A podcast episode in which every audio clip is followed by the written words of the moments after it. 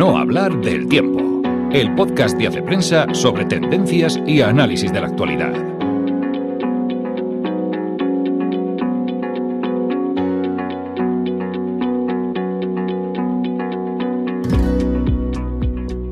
Hola amigos y amigas, una semana más escuchas el podcast de Hace Prensa con un resumen de los temas que hemos publicado en la web.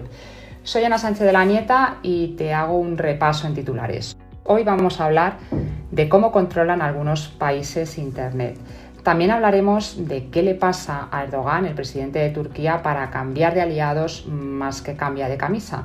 Y vamos a hablar también de un interesante debate entre los que se dedican a la educación y que se preguntan qué es mejor, adquirir competencias o apostar por la memoria. El libro de la semana es un ensayo, Decálogo del Buen Ciudadano de Víctor Lapuente, y la película que hemos seleccionado es una entretenida cinta de acción para toda la familia, que se llama Los Mitchell contra las máquinas. Empezamos ya.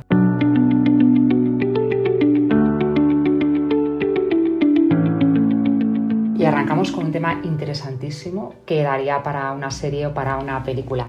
El artículo que vamos a comentar se llama Internet del ciberespacio mundial al control estatal y cuenta cómo Internet nació con un modelo de ciberespacio mundial, un lugar sin fronteras, ni filtros, ni por supuesto censuras. Pero a medida que Internet se ha implantado en todo el planeta, hay algunos gobiernos reticentes a la libertad de información que han ido desarrollando técnicas eficaces para censurar la red cuando les interesa. Estamos hablando, por ejemplo, de los gobiernos de la India, China o Rusia. ¿Cuáles son los motivos? Pues fundamentalmente los gobiernos temen que Internet sea una plataforma para disentir o organizar la resistencia a sus políticas. Esto más o menos lo sabíamos. El dato que quizá desconocemos, o al menos yo desconocía, es que, por ejemplo, en el año 2020 se produjeron 155 cortes de Internet en 29 países. La palma de la censura se la lleva la India, con 109 episodios de cortes de Internet en zonas de su territorio en 2020. Otras veces para evitar que la gente comparta información o convoque manifestaciones, los gobiernos han bloqueado el acceso a redes como Facebook, Twitter, WhatsApp o Telegram o sin llegar a bloquear, pues establece un control exhaustivo sobre lo que se publica en redes. Y esto es lo que ocurrió en Rusia tras la detención y condena del opositor Alexis Navalny. En China, además de tener sus propias redes que compiten contra las grandes redes internacionales, pues tienen todo un ejército de censores para localizar y borrar enseguida las opiniones e informaciones inconvenientes. El problema que se explica en el artículo es que cada vez son más los gobiernos y no solo los de democracias más o menos dudosas los que se plantean controlar Internet. A veces es un tema político y otras veces es un tema de opinión pública, pero las plataformas que antes eran neutrales cada vez se ven interviniendo más en los contenidos de lo que se publica.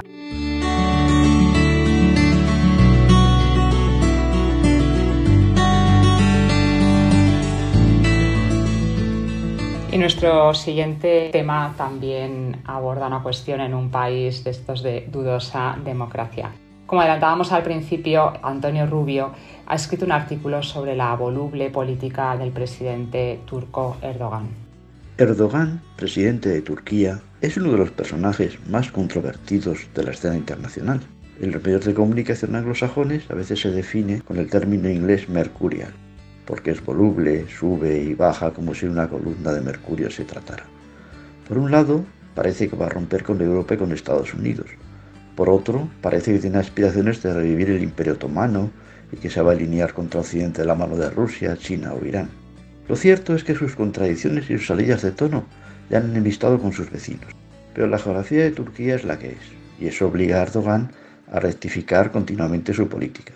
Sin embargo, rectificar no es renunciar a su ideología islamista ni a su nacionalismo.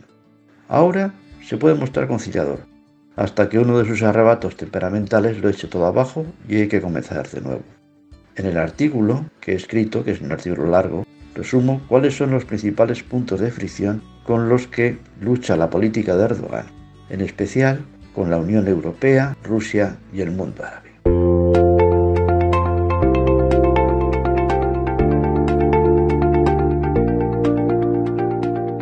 Y ahora sí que cambiamos radicalmente de tema porque Fernando Rodríguez Borlado ha entrevistado al filósofo experto en educación Gregorio Luri a raíz de un debate candente en, educación, competencia versus memoria.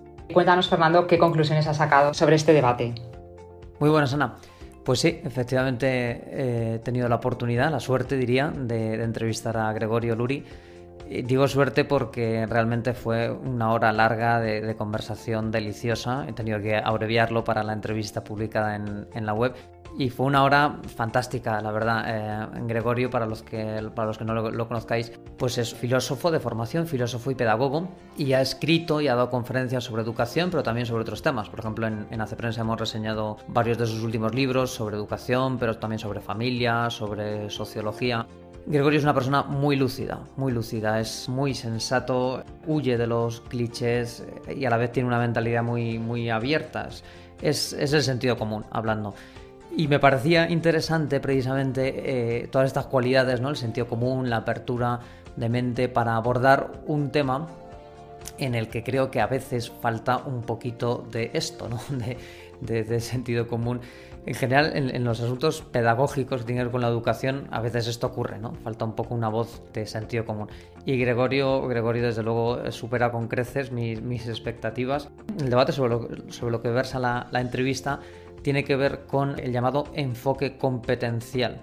No sé si esto te suena, Ana, o no, pero eh, últimamente en la discusión educativa pues está de moda hablar de esto, ¿no? el enfoque competencial del currículum que la enseñanza, digamos que vaya dirigida más que a transmitir unos conocimientos, a generar unas competencias, un saber hacer. Esto tiene sus matices, los explica muy bien Gregorio en la entrevista y no quiero aquí hacer spoiler, como se dice actualmente, ¿no? Pero entre esos matices, ¿no? En ese debate está si este enfoque competencial implica pues reducir conocimiento, rebajar la exigencia, reducir también el papel de la memoria, de la memorización, ¿no? La ministra Cela, por ejemplo, últimamente cuando ha hablado de esto, del enfoque competencial, porque en la LOMLO, en la ley CELA, esto sale por activo y por pasiva, el enfoque competencial, muchas veces lo oponía a una, una educación memorística, una educación con demasiados conocimientos vacíos, etc. ¿no?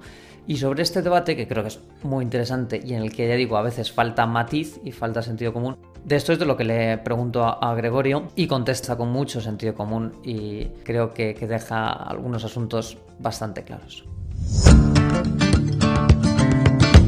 Para no hablar del tiempo, hablemos de libros.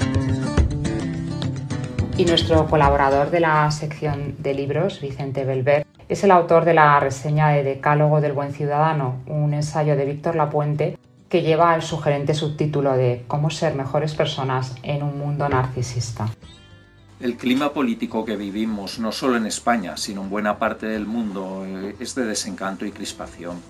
Los ciudadanos no confían en los políticos y al mismo tiempo se orientan hacia posiciones cada vez más extremas y excluyentes.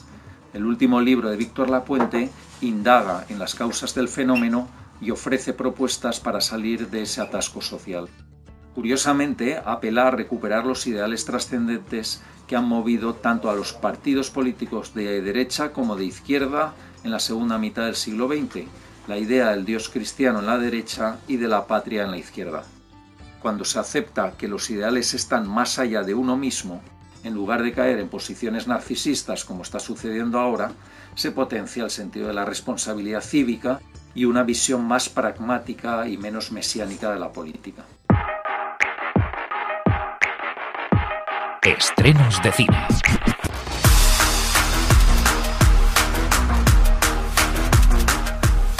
No os preocupéis que no nos hemos emocionado con el fin del estado de alarma y de los toques de queda.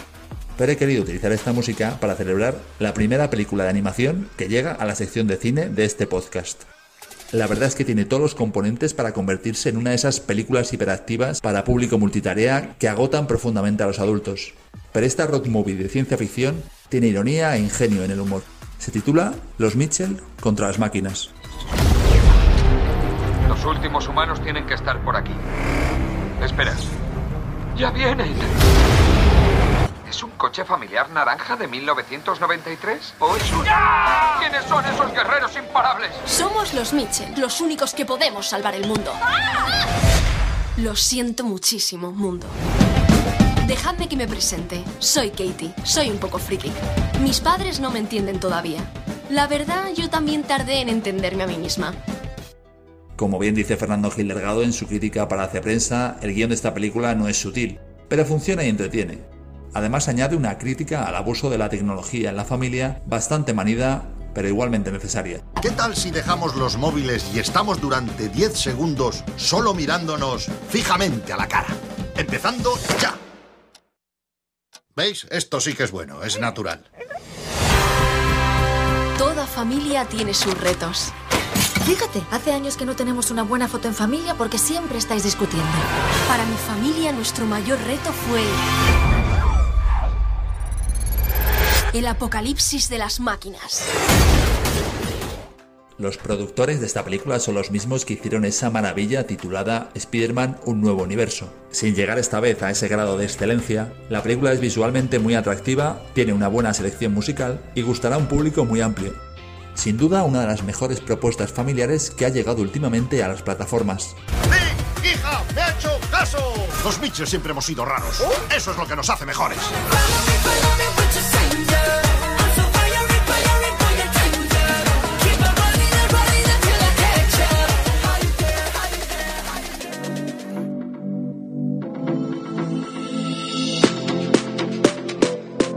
Y esto es todo por hoy. Espero que los temas de los que hemos hablado os hayan animado a daros una vuelta por la web de Hace Prensa, donde además de, de estos temas tenéis muchas otras cuestiones. Que tengáis un buen fin de semana, que disfrutéis del tiempo, de la familia, de los libros y de las películas. Y nos encontramos el viernes que viene. Hasta entonces.